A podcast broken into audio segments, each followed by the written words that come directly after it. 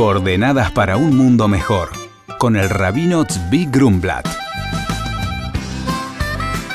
El programa de hoy es en honor al nacimiento y Brit Milá de Eliahu Habacuc Daniel Ben David. Nos encontramos, como dijimos la semana pasada, en las tres semanas que marcan la invasión de Jerusalén y posterior destrucción del Templo de Jerusalén. El primer templo en el año 578 antes de la era común y el segundo en el año 68 de la era común. Ahí comenzaron dos milenios de exilio, persecución y sufrimientos del pueblo judío. Más allá de lo terriblemente doloroso de esta historia, es interesante notar que la destrucción de Jerusalén y su sagrado templo se definen por el profeta con las palabras Sión será arada como un campo. Hay aquí un potente mensaje. La destrucción se compara a un arar de un campo. Cuando uno observa un campo arado, ve desolación total. Todo lo que había previamente fue removido y arrasado. Sin embargo, ¿qué hay detrás de este hecho? Es el primer paso para un posterior crecimiento, florecimiento y producción extraordinaria. Es así como explica la mística y los textos sagrados del judaísmo lo que ocurre con la historia. Los dos mil años de sufrimiento, de persecución del pueblo judío son ese arar,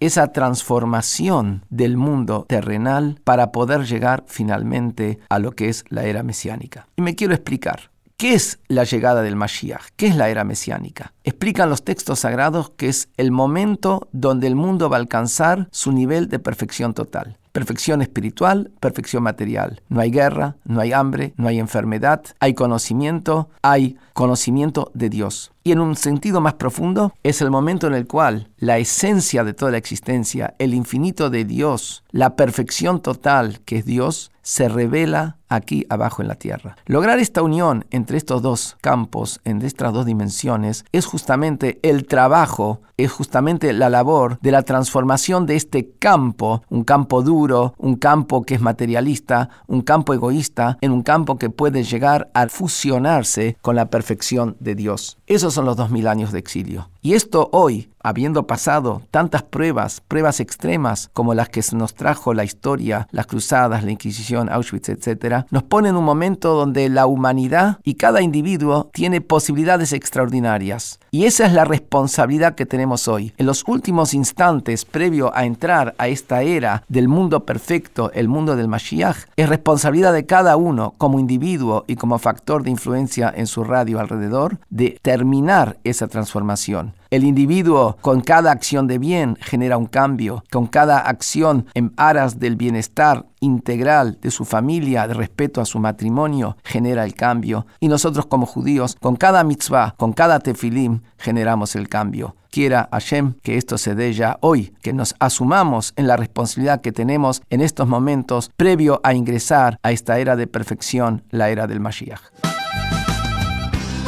Compartimos el mensaje de Ignacio que dice, hola rabino, mi nombre es Ignacio y quería saber por qué el judaísmo se transmite a través de la madre y no del padre. Entiendo que antes del ADN era más fácil identificar quién es la madre de un niño, pero ahora, ¿qué problema tendría verificar que cierta persona es el padre? El rabino responde, hola Ignacio, gracias por tu consulta. El judaísmo no tiene que ver con ADN, sino que con almas. El cuerpo y su funcionamiento son una imagen especular del funcionamiento del alma. El mundo físico es un paralelo del mundo espiritual. Hay un vínculo físico más directo entre la madre y el niño, porque un niño comienza su vida como parte de su madre, y así el vínculo físico directo entre la madre y el niño es un reflejo de un vínculo de alma entre ellos, mientras que el alma del padre contribuye a la identidad del alma del niño. Es el alma de la madre quien realmente la define. Si la madre tiene un alma judía, el niño también la tendrá. Si la madre no es judía, pero el padre es, su alma judía no se extenderá al niño. Puede haber una chispa del judaísmo allí, pero si no se gestó en una madre judía, el niño tendrá que pasar por una conversión para recibir su alma judía.